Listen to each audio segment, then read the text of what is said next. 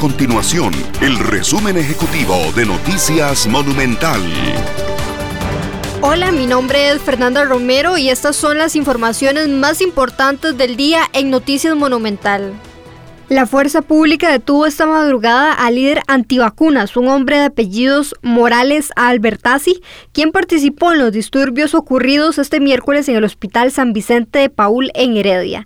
La detención de este sujeto se dio luego de que publicara un video en redes sociales donde pidió a la población sumarse a una manifestación en las afueras de la sala constitucional para oponerse a la vacunación pediátrica.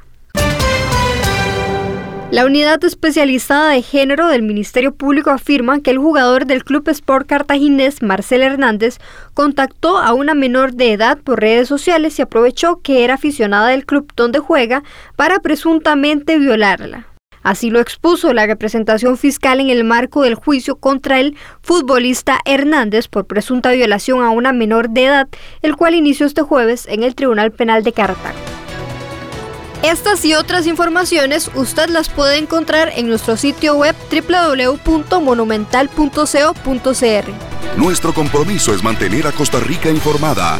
Esto fue el resumen ejecutivo de Noticias Monumental.